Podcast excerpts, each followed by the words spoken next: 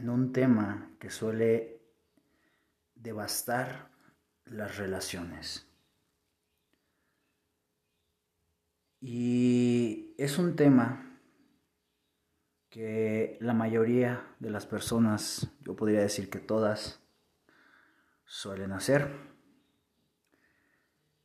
Hemos hablado varias veces acerca de no pensar por el otro, no poner intenciones en los actos del otro, no poner palabras en la boca del otro, no pensar que, no crear, no creer que, y sobre todo, no crear situaciones que no existen o transgredir las situaciones que están plasmadas.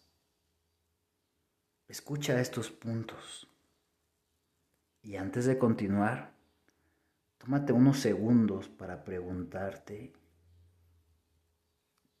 cuánto de cada uno de estos puntos haces en tus relaciones. No te, no te estoy diciendo cuántos, porque seguramente los haces todos. Me refiero a la cantidad.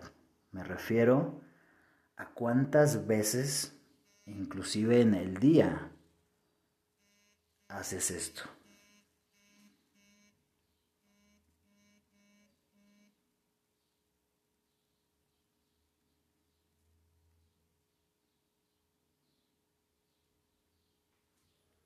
Continuemos. Debemos de partir desde el concepto en que no es lo que tú requieres, ni lo que el otro requiere, es lo que la relación, tal cual sea, necesita. Y aquí vamos a hablar de algo muy sencillo. Vamos a profundizar en un punto muy específico que es que parte de la comunicación. Primero, debemos comprender que somos dos seres humanos adultos y lejos de la edad, debemos de tomar en cuenta la edad mental, el intelecto y el cómo funciona cada persona. Y debemos de comprender que esto es un baile perfecto. Uno da un paso, el otro se deja llevar, para posteriormente dar un paso y ahora tú debes de dejarte llevar. Si tú no entiendes que las relaciones se basan en esto, estás frito. Punto número dos. Debemos de, saber establecer comunicación. No somos adivinos. No nos comunicamos por telequinesis. No somos mentalistas. Y la base de, una relación o uno de los pilares muy importantes de las relaciones es este sistema de comunicación.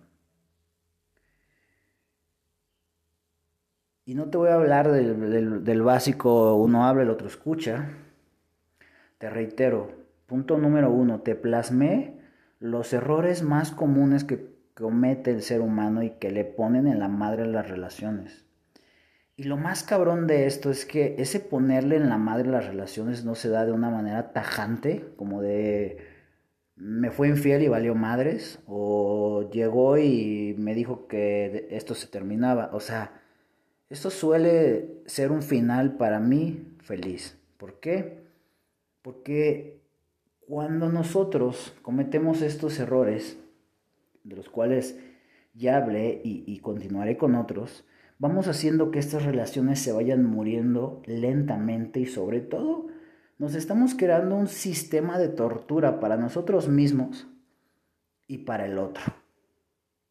Por eso, las relaciones se van fragmentando, se van haciendo cansadas, se van haciendo tóxicas. Y lejos de sentir amor, entonces después empiezas a sentir miedo, a sentir cansancio, a sentir frustración.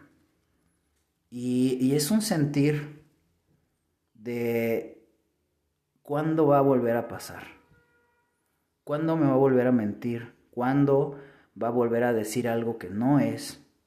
Y por el otro lado, ¿no? ¿Cuándo va a volver a poner una intención en mí?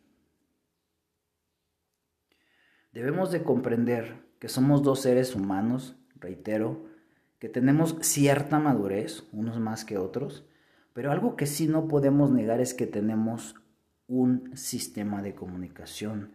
Tenemos dos oídos y tenemos una boca. Y aquí vámonos punto por punto. O no sabes hablar o no sabes escuchar. O ambas. Pero primero comienza por distinguir y hacer consciente de cuál es la que más predomina en ti. Y aquí podemos hablar de muchas cosas, ¿no? El tema de cómo nos criaron, el tema de en qué ambiente desarrollamos nuestra habla, eh, las típicas costumbres o malas costumbres de nuestros ancestros, de nuestra familia, etc. Sí, pero vamos a ahorrárnoslo con una frase y es, deja de joder si a ti te jodieron. Termina con esa línea, ponle fin. Si a ti no te permitían hablar, tú permite. Si a ti no te escuchaban, tú escucha. Y al revés, normalmente las personas que no hablan suelen buscar a personas que no escuchan para justificarse. A mí, a mí en lo particular me pasa algo que antes me daba mucha frustración y ahora lo entiendo, soy empático, pero no me la compro. Muchas personas suelen buscar como jefe, como amigo, como pareja, como lo que tú quieras, a personas que tienen cierto carácter o que somos intensitos en la vida o que nos vemos malos para decir la típica frase pendeja de es que no te digo porque te vas a enojar.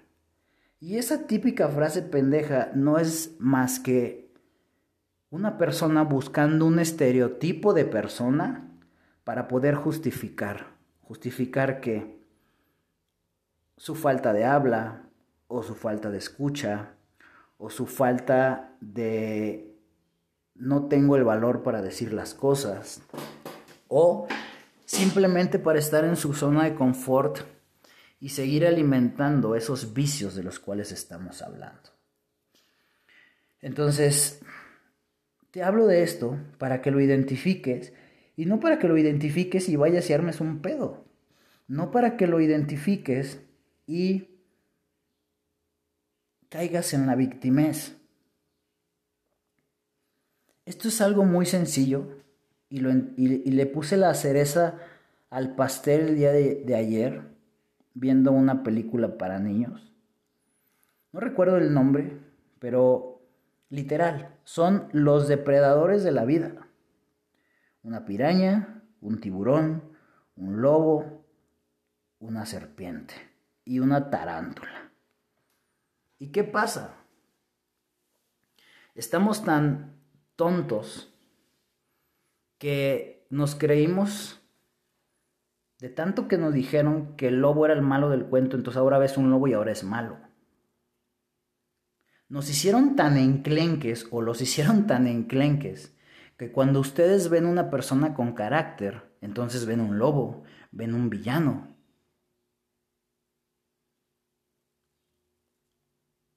Así de fácil y de sencillo. Debes de entender que muchas de las relaciones que tú has elegido las has elegido desde el inconsciente para poder seguir en tu zona de confort. Entonces, ¿qué sucede? Cuando llega alguien y te confronta, nada más va a haber dos caminos. Y vas a estar en la disyuntiva, en el camino de Y. Y o lo vas a convertir en el lobo, en la piraña, en la tarántula, en la serpiente, y va a ser el malo del cuento. O vas a aprovechar que te está confrontando y se van a confrontar juntos y van a solucionar las cosas. Entonces, haz un resumen de tus relaciones de cualquier tipo y te vas a dar cuenta de qué punto es el que se repite en las historias y en qué punto estás fallando o en qué punto estás cayendo. Una de mis formas de amar, y esto es, amo a mis ahijados, amo a mi hijo, amo a mi familia, amo a mis amigos, amo a mi pareja, es el crecimiento y la evolución. Si tú no quieres crecer, no quieres evolucionar y no quieres darte cuenta de tus fallas, de tus debilidades, simplemente no te me acerques, porque para eso vine.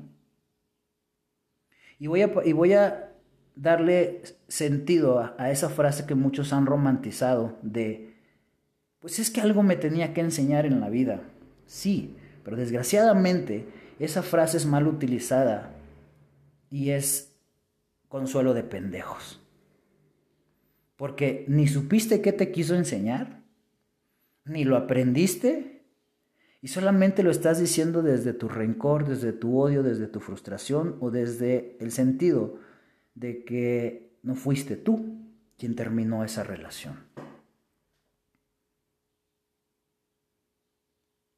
Entonces, Abre los ojos. ¿Para qué está esa persona en la vida? Es más, hasta para qué está tu peor enemigo.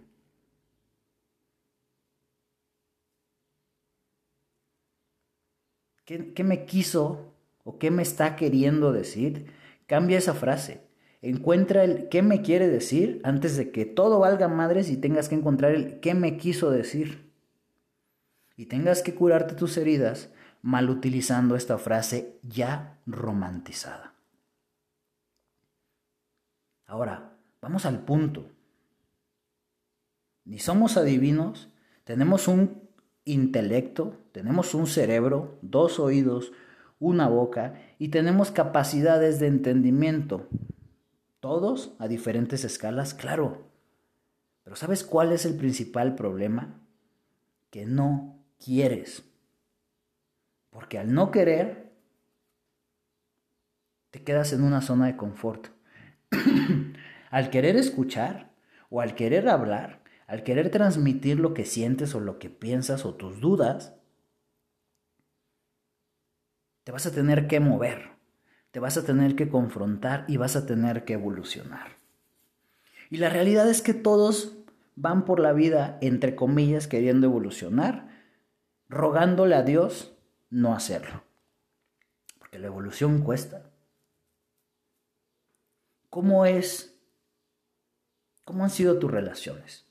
Y seguramente has utilizado la frase o una muy parecida de quiero crear una nueva versión mía para beneficio de esta relación. Quiero ser un mejor trabajador, quiero ser un mejor jefe, un mejor amante, un mejor amigo, un mejor padre, pero realmente no estás moviendo un culo para lograrlo. Y es ahí donde si estás frustrado o frustrada, y normalmente le estás aventando el pedo a la otra persona. Es que tú me hiciste, o es que esta situación pasó por ti. Sí puede ser, pero entonces, ¿qué estás poniendo de tu parte? No estás haciendo absolutamente nada más que excusarte. Y muchas veces esas excusas, ni siquiera tienen una base sólida. A mí me aplican siempre la de, es que te vas a enojar, güey, jamás en la vida me has conocido enojado y ya estás diciendo que me voy a enojar. ¡Qué huevos! Para empezar, estás tocando todos los puntos con los que abrimos este podcast. ¿Pones intenciones? ¿Querés ser adivino? Te estás, estás pensando por el otro y te crees tan chingón que sabes cómo es que va a responder la otra persona. ¿Y qué crees? Es la manera más pendeja de llevar una relación. Es más, ni siquiera de llevar una relación, de ir por la vida.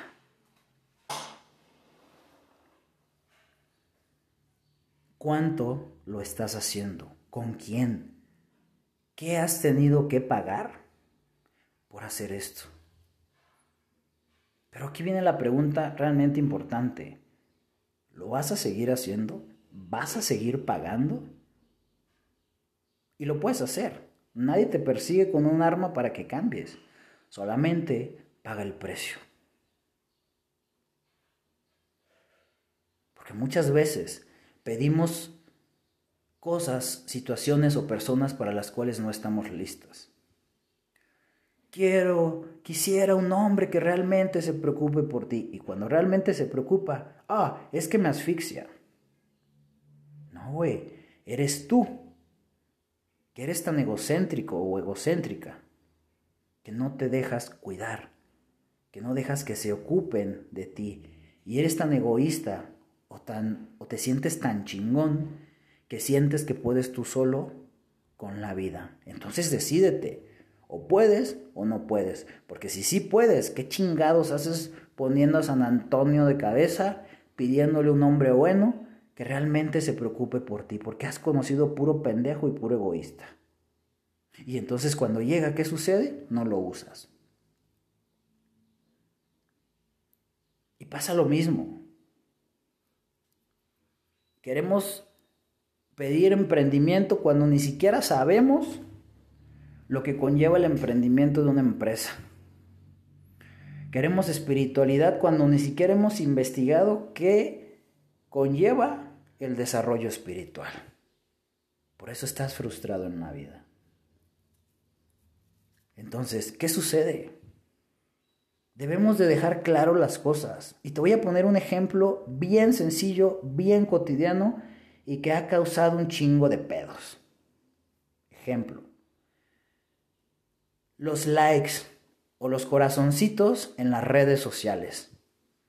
Y aquí seguramente me vas a contestar con una frase bien pendeja que es, mientras yo sepa la intención, sí, qué bueno que tengas bien cimentadas las intenciones de tus actos. El pedo es que el otro no es adivino y el pedo es que el otro va a utilizar ese corazoncito como le plazca. Y por muchos corazoncitos han iniciado historias culeras de gente que es acosada, de gente que ha tenido finales tristes. ¿Por qué? Tal vez ese corazón para ti significa admiración, significa respeto, simplemente significa, güey, me gusta la montaña que está atrás de ti. Pero la otra persona piensa que le gusta, que te gusta esa persona. O ese corazón se, traduce, lo pueden traducir a un a huevo, me quiere coger, entonces le voy a mandar una foto. Y después te quejas y, güey, pinche gente, o sea, de verdad, me caga este tipo de situaciones, ¿no? Ponen fotos que se prestan a muchas cosas y se cagan cuando les mandan este tipo de mensajes y después los andan exhibiendo. O sea, güey, el pedo no es la gente, o sea, sí es la gente, pero el pedo eres tú, que das pie a. Y que utilizas esa pinche frase de, pues es que yo mm, enseñé las chichis porque me gusta mi cabello, güey, pues enseña tu cabello, ¿no? Sé coherente. O simplemente ser realista, güey, me encanta que... Me encanta ese empoderamiento que siente mi parte femenina cuando tengo un chingo de güeyes diciéndome mamadas. Simplemente ser realista y acéptalo. Y no andes en la vida diciendo que no te gusta y que te faltan al respeto y que tú no das pauta y que tú no eres así. Una parte de ti es así, si no, no lo harías. ¿Y por qué tocó este punto? Porque utilizas esa frase, esa frase totalmente absurda. Porque entonces crees que los demás son adivinos y practican la telequinesis y van a decir, ah, mira, esta persona me puso un corazón porque le gusta el paisaje, ah, porque me admira como deportista. No, güey, esto jamás va a pasar. No vivas en un mundo fabricado por ti. Realismo. Porque ese like o ese corazón, tu pareja también tiene un cerebro y también tiene sus demonios y tiene sus miedos y tiene sus traumas y sus inseguridades. ¿Y qué va a pasar? Él también lo va a traducir. Y le va a dar el sentido que quiera o que pueda en ese momento. ¿Cómo se terminan estas mamadas? Simplemente hablando y escuchando. ¿Cuál de los dos eres? ¿El que no habla? ¿El que no escucha? ¿Cuál de los dos eres? ¿El que miente? ¿El que dice que ese corazón significa que te gusta la montaña cuando realmente te gusta la persona? ¿O el que no quiere entender? ¿El que le es imposible entender? que tú le das un like a una foto porque te gusta la montaña y el a huevo quiere entender que te gusta la persona. ¿Cuál de los dos eres? ¿O cuál de los dos tienes? Porque seguramente lo primero que vas a hacer es, ¿cuál tengo? Sí, güey, pero ¿cuál eres? Porque por eso se buscaron. Dentro de mis relaciones yo he entendido que siempre me toca ser el cabrón el medio por el cual el otro evoluciona. Y está jodido porque al final de cuentas dejas unas versiones bien vergas y simplemente se van. Lo peor, ni siquiera se busca el agradecimiento. Lo peor es que se van y yo me he quedado siendo el malo. Es que es un narcisista, es que es un controlador. No, güey. Simplemente he llegado a un punto del entendimiento de la vida donde tus putos actos me afectan. Porque también me pueden afectar los del vecino y me pueden afectar los de mis ahijados. Pero los temas de pareja. Ya hemos hablado acerca de que la pareja es la relación humana más sagrada y por lo tanto la que más pega ¿En el buen sentido o en el mal sentido? Pero tenemos que ser conscientes de eso. Y yo lo entendí. Entendí que soy un vínculo para que la gente venga, tome y se vaya. Y no tengo un problema, porque a eso vine. Pero no creo que tú vengas a eso. O te gusta que te utilicen como su punchback, o te han utilizado como su punchback y tú no has hecho ni madres. ¿Y por dónde tenemos que empezar? Pues no te estoy diciendo que vayas y hagas un cagadero. Simplemente te estoy diciendo que empieces por lo más sano y por lo que todos podemos hacer. Hablar y escuchar. ¿Por qué? Las relaciones se van jodiendo porque quedan muchos temas al aire. Algo tan sencillo como el no conocerse. Y si no quieres poner intenciones en los actos del otro o palabras en la boca del otro, pregunta, entiende. Y aquí es donde viene el reto, porque entonces el otro debe tener la capacidad y los tompiates para decirte la verdad. Y si no, pues estamos jodidos. Por eso, dentro del, inicio de este podcast mencioné, no es lo que tú quieres o lo que el otro quiere, es lo que la relación en sí necesita para funcionar. Entonces debes de comenzar por esas dos sencillas situaciones, porque en realidad son sencillas, pero te gusta hacer las cosas grandes y complejas. Simplemente comienza a hablar. Deja de hacer una pinche bomba de tiempo porque tienes un chingo de dudas, porque no sabes qué significó un like o porque no sabe o porque no sabes por qué eh, le gusta enseñar los calzones en el gimnasio, o por qué el vato eh, te pinta las uñas, o por qué tiene una relación tan fuerte con su hermano o su hermana y que a ti te causa conflicto. Comienza por ahí. Hay cosas bien sencillas y que la gente hace un cagadero. Y ahí vamos a tomar otra frase, ¿no? Que a mí me pasa toda la vida. No hagas cosas buenas que parezcan malas. Un ejemplo. Y digo, este ejemplo no es mío, ¿no? Creo que nunca lo ha sido porque yo siempre termino mis relaciones de otra manera, a menos de que la gente no quiera, ¿no? Porque tampoco los puedes obligar.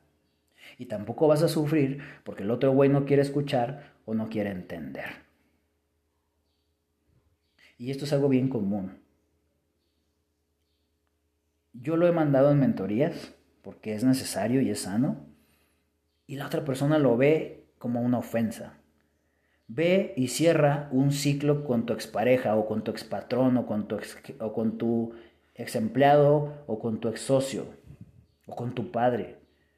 Y me ha tocado mucho que cuando van y cierran esa relación imagínate con tu ex, ex novio, ex novia, por salud del otro. O sea, el otro güey está aquí sentado pagándome una asesoría, una mentoría, confrontándose, porque yo siempre confronto a la gente, para en pro de la relación.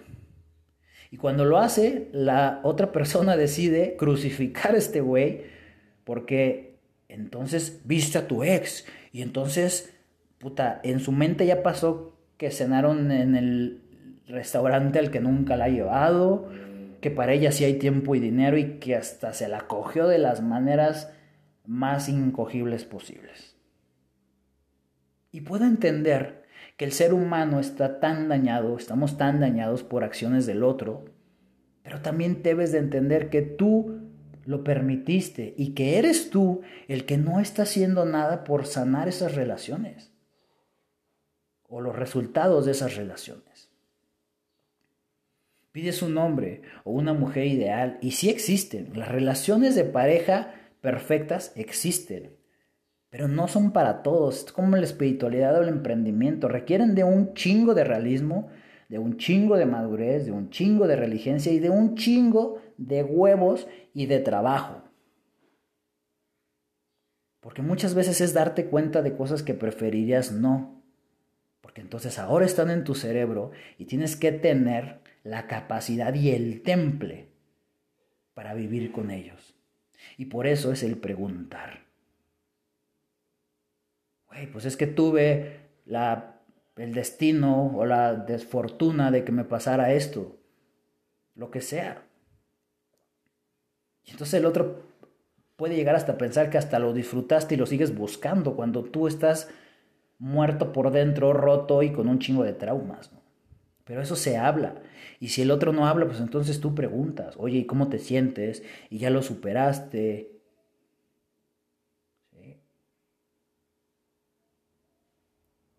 Y ese es el secreto, uno de los secretos para que las relaciones funcionen.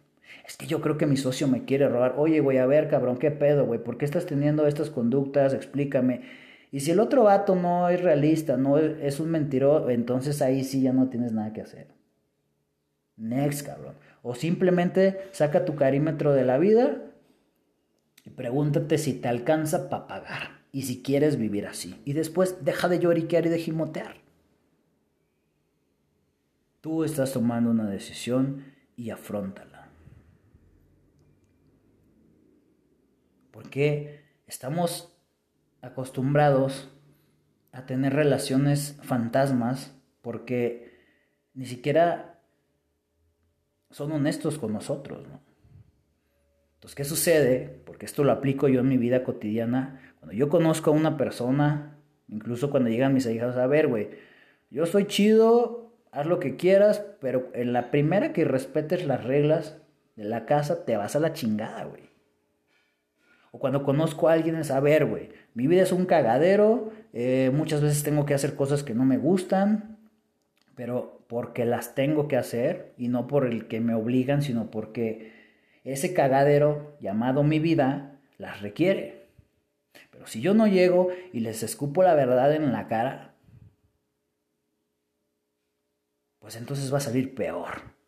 Porque entonces dejo que la otra persona tenga que resolver esos líos emocionales y mentales desde su perspectiva. Y si no tiene una base para la cual trabajar, si yo no te explico, oye, pues es que sí te prometí que íbamos a ir al mar, pero ¿qué crees? Que mi quilase dice que no puedo ir al mar.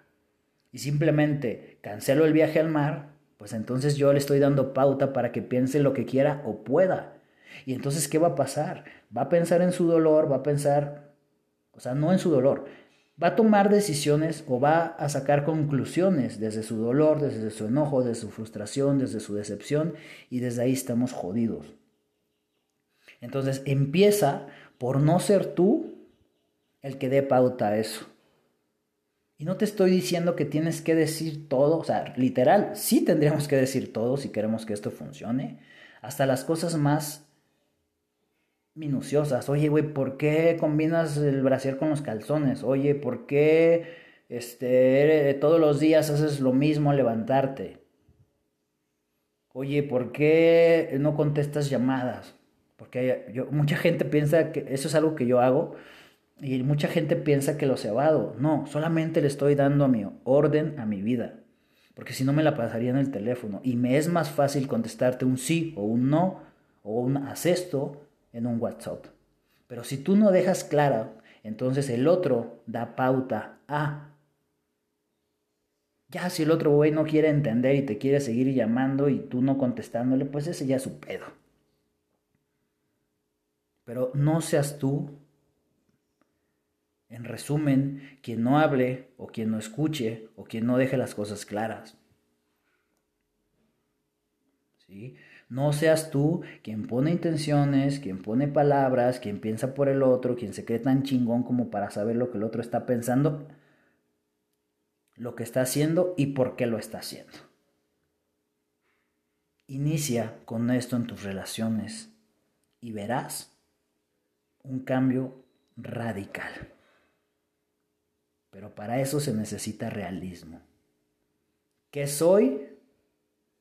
¿Cómo alimento? Y en dónde están mis errores. Espero que te sirva. Había una vez una deidad creada por lo más divino dentro del mundo mexica, el espejo que humea. Tezcatlipoca. Tezcatlipoca llevaba puesto ese espejo tan poderoso que Dios le dio en lugar de un pie. Así es. En vez de tener un pie, tenía un espejo otorgado por el gran Dios. Tezcatlipoca era el Dios supremo, el que estaba en todas partes, el que regalaba bienes y en justicia te los quitaba. Si te portabas mal, si no eras justo, si no compartías, si no agradecías lo que tienes. Era una deidad tan bondadosa que te daba lo que tú desearas, pero también era una deidad tan justa que te lo quitaba si lo merecías. Él también te ponía encrucijadas en tu vida situaciones que te ayudan, si es que tú lo permites, a ser una mejor persona en la vida, a evolucionar. Él era positivo, y a la vez negativo, caprichoso y voluble, pero siempre una deidad.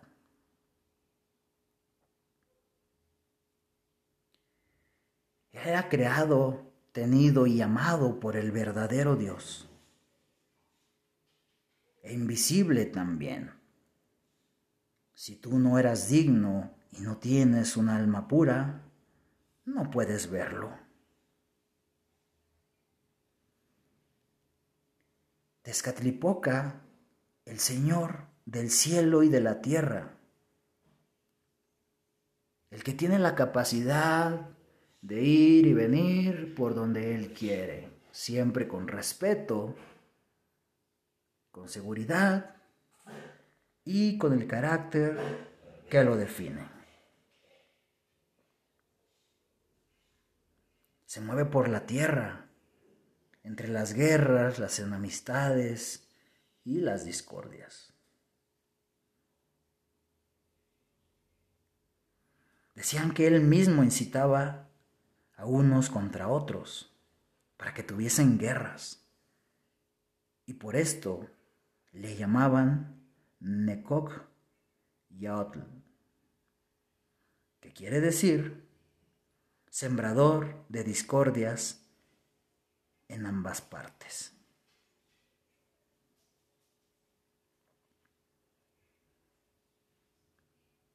También decían que es el único ser que entendía a los seres humanos. Y por eso regía el mundo humano. Él era el que daba las riquezas, el entendimiento, porque deseo entender a los seres humanos. Él no te quitaba las cosas cuando se le antojaba, simplemente cuando no eran bien recibidas o bien cuidadas. Tezcatlipoca nos enseña que tenemos que cuidar lo que amamos, que tenemos que respetar en todo momento y actuar siempre con el corazón y con justicia. Tezcatlipoca fue creado con fortaleza, con el entendimiento de los señoríos, las dignidades y las honras.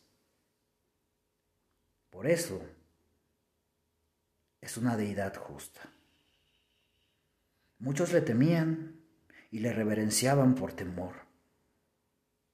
pensando que era malo. Pero él solamente iba por la vida haciendo el trabajo que Dios le enmendó. Y nos enseña que no debemos de tomarnos tan en serio las etiquetas que la gente nos pone. No debemos de desenfocarnos porque las personas no aprecian lo que nosotros les damos con amor. Debemos de seguir nuestro camino dando, amando y siendo buenas personas.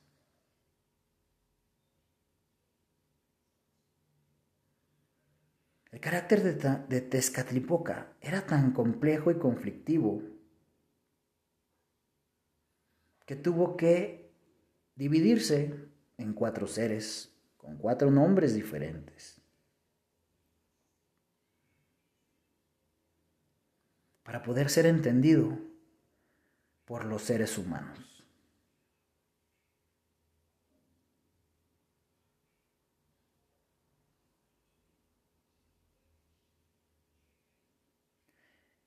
Y recibió más de 300 nombres para poder seguir siendo enemigo, siendo entendido. Estos pocos nombres señalaban que Tezcatlipoca cubría casi todos los aspectos de los seres humanos, convertido en una divinidad. El aspecto oscuro, el hechicero, el brujo, asociado con la noche y el jaguar.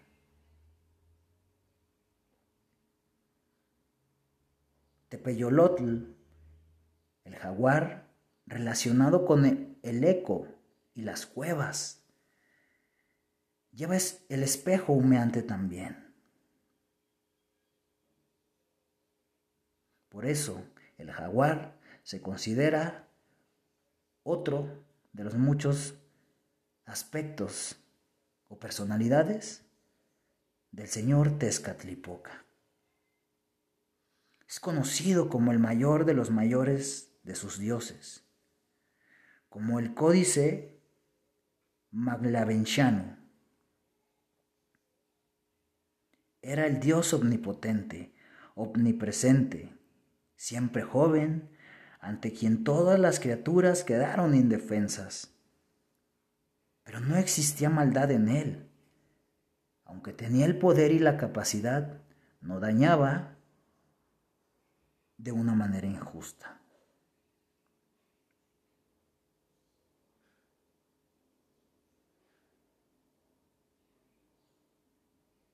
Por eso muchos acudían a Tezcatlipoca a quitar el mal, a pedir justicia, a quitar a los malos gobernantes que eran injustos y trataban mal a los demás. Y aquí una oración hacia el Señor Tezcatlipoca. Oh Señor nuestro humanísimo, que hacéis sombra a todos los que a vos llegan como el árbol de muy gran altura y anchura. Sois invisible e imparable. Y tenemos entendido que penetráis con vuestra vista las piedras y los árboles, viendo lo que dentro está escondido. Y por la misma razón, veis y entendéis lo que está dentro de nuestros cuerpos y corazones. Y veis nuestros pensamientos, nuestras ánimas en vuestra presencia son como un poco de humo y de niebla que se levanta de la tierra. Véngale de vuestra mano el castigo, según que a vos pareciere. Ora sean enfermedad, ora otra cualquier aflicción, porque solo Tezcatlipoca es capaz de controlar la suerte y la vida de esa manera. Tezcatlipoca tenía muchas facetas, ya que el dios podía tomar muchas formas. Muchos se referían a él como el dios Tangia o fantasma, ya que eran ilusiones de Tezcatlipoca, y que el novio de noche había de ser muerto en la guerra o cautivo. Este fin podría contrarrestar al demandar al fantasma que le diera espinas de maguey, que son señales, señales de fortaleza y valentía.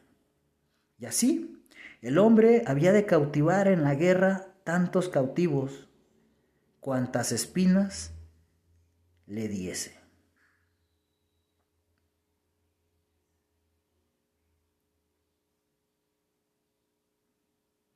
En la historia de los soles o mundos, Tezcatlipoca regía el primero, el tigre, cuando vivían los gigantes, pero unos jaguares devoraban a los gigantes y así terminó este sol. Quetzalcoatl presidía el siguiente, que fue destruido por vientos huracanados. Tezcatlipoca y Quetzalcoatl, entonces, tenían aspectos de creadores y colaboradores desde los cuatro soles, aunque no siempre eran amigos. En algunas ocasiones, sin embargo, trabajaban juntos. Tezcatlipoca y Quetzalcoatl también colaboraban en la reconstrucción de la tierra después del cataclismo que acabó con el cuarto sol, según la historia de los mexicanos por sus pinturas. En otro mito que se encuentra en la historia de Mechique. Estos dos dioses miraban a Tlatehuitli, señor o señora de la tierra, desde un lugar muy alto. Tlatehuitli era una especie de cocodrilo monstruoso, nadando en un mar de aguas pristinas. Tezcatlipoca y Quetzalcoatl se transformaron en serpientes y entre los dos ascendieron al monstruo y lo rompieron en partes. Una parte la subieron al cielo y la otra mitad quedó abajo. Los otros dioses entonces hicieron la tierra con lo que quedó de Tezcatlihuitli. Árboles, flores y hierbas de sus cabellos, de su piel, la hierba muy menuda y floreciente, de los ojos, los pozos y las fuentes pequeñas, las cuevas de su boca, ríos y cavernas grandes, de las narices, los valles y las montañas.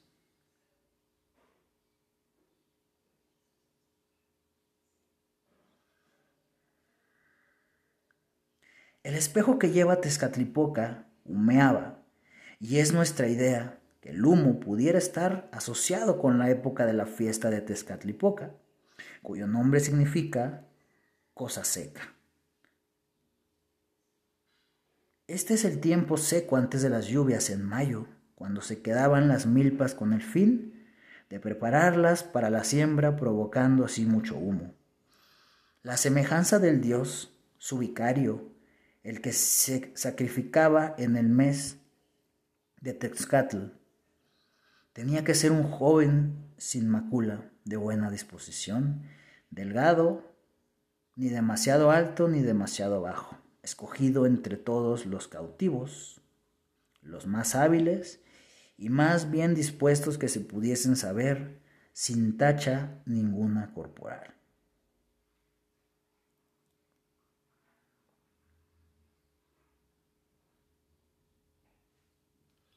Y es así, una parte de la historia de este Dios, de Escatlipoca, el Dios del cielo, de la tierra, el Dios de dioses, de los mexicanos, azteca, y con un carácter que muchos no supieron entender.